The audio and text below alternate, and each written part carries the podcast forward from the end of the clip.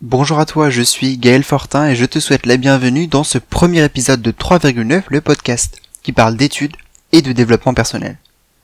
Aujourd'hui, on va essayer de comprendre ensemble pourquoi tu n'as jamais le temps, pourquoi tu as toujours l'impression d'être surbooké, en retard sur ce que tu dois faire au travail, à la fac et dans ta vie personnelle. Installe-toi confortablement, ouvre grand tes oreilles car dans cet épisode, on part à l'assaut du temps.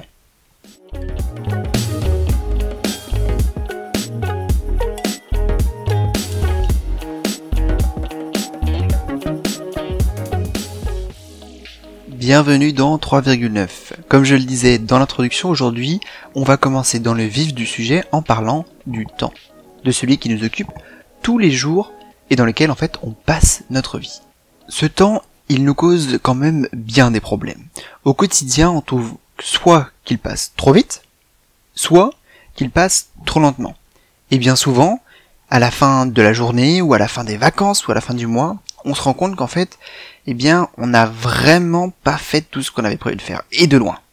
C'est à cette question qu'on va s'intéresser aujourd'hui, essayer de comprendre ce qu'il se passe.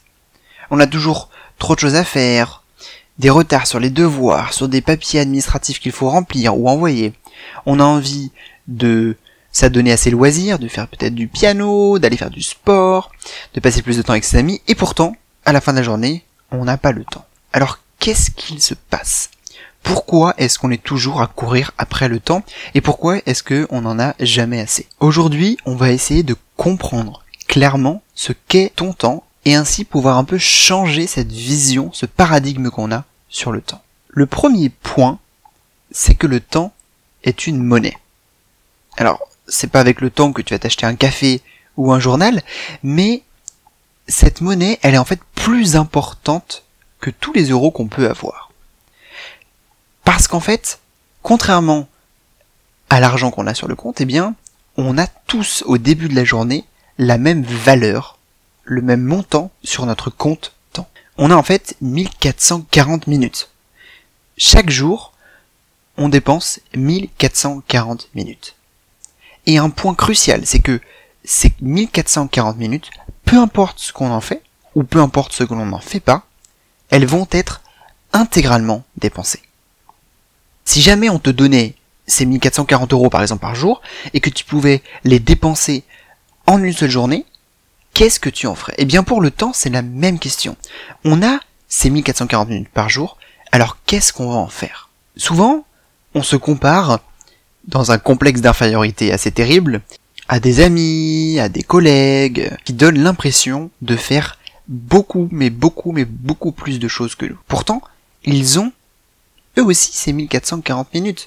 Ils ont le même montant de minutes sur leur compte au début de chaque journée. Alors comment est-ce que ces gens font? Comment est-ce qu'ils s'organisent? On va s'intéresser à tout ça dans 3,9, bien sûr. Mais aujourd'hui, on a besoin de comprendre d'abord ce qu'est ce temps et comment est-ce que toi, tu le dépenses dans ces 1440 minutes chaque jour. Pour ça, on va parler de quatre types de temps qui existent et qui ont été notamment décrits par Fabien Olicard dans son livre Votre temps est infini, que je te conseille de lire et dont tu trouveras un lien dans la description. Alors, ce que je te conseille de faire, c'est donc de prendre une feuille, un crayon, et de noter ces quatre types de temps.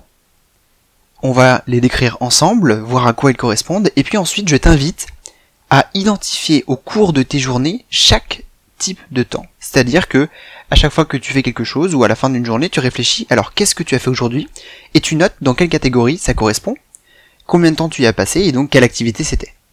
Et je t'invite à faire ça sur une semaine et à la fin de la semaine de moyenner ça par jour. Ainsi tu sauras ce que tu fais chaque jour de tes 1440 minutes. Alors parlons du premier type de temps, c'est le temps professionnel, qu'on peut définir comme une activité qui a pour finalité une rémunération. Soit cette rémunération est directe, si c'est ton travail, soit si tu es encore étudiant, ce qui est le cas de beaucoup d'entre nous à cet âge, eh bien, tu peux, dans ces cas-là, considérer que ce temps professionnel, c'est le temps de formation, qui in fine te conduira, je l'espère pour toi, à un emploi. Voilà le premier type de temps. Il y a ensuite le deuxième type de temps, c'est le temps personnel. Le temps personnel, c'est une activité qui génère un plaisir, mais qui ne donne pas d'autres bénéfices que le plaisir immédiat. Par exemple, ça peut être partir en vacances, regarder un film ou une série, voir des amis. Il existe plein d'activités euh, de ce genre. Le temps personnel, il faut le distinguer du temps pour soi. Là où le temps personnel donc n'a pas d'autre bénéfice que de générer un plaisir, le temps pour soi c'est une activité qui te fait progresser. Et c'est là qu'est le bénéfice, soit physiquement, soit mentalement ou spirituellement. Par exemple, ça peut être un sport, un instrument de musique dont tu joues, de la méditation ou encore de la lecture non fictive qui te permet d'acquérir de nouvelles connaissances ou compétences. Ce temps, c'est le temps le plus important parce qu'il te permet de progresser, de t'inspirer et d'avancer donc dans tes connaissances et tes compétences. Le quatrième type de temps, c'est le temps obligatoire. Ce temps obligatoire, en fait, ce sont toutes les activités vitales ou obligatoires qu'on aimerait éviter mais dont on ne peut pas se passer. Il faut dormir, il faut manger, c'est important de prendre une douche quand même, assez régulièrement.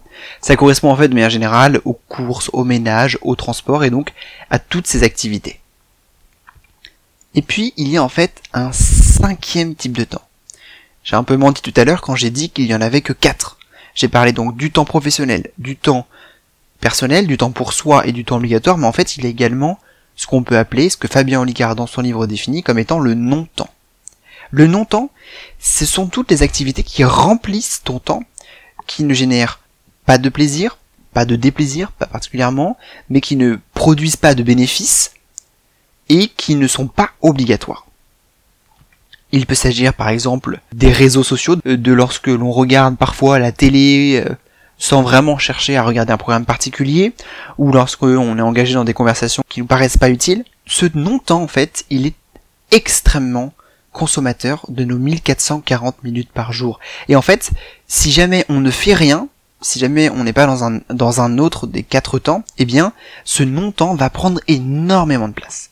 Ensemble, dans 3,9, un de nos objectifs, ça va être justement de travailler sur ces quatre temps et de faire en sorte que tu y passes le plus de temps possible et dans les meilleures conditions. L'objectif, c'est pas de passer toute sa journée à faire du ménage, mais plutôt de passer le maximum de temps pour soi, puisque c'est comme ça qu'on va progresser, c'est comme ça que tu vas pouvoir t'épanouir. Comme je le disais donc tout à l'heure, je t'invite maintenant à noter au cours d'une semaine dans l'idéal ce que tu fais de tes journées pour pouvoir mieux comprendre ce qu'il se passe.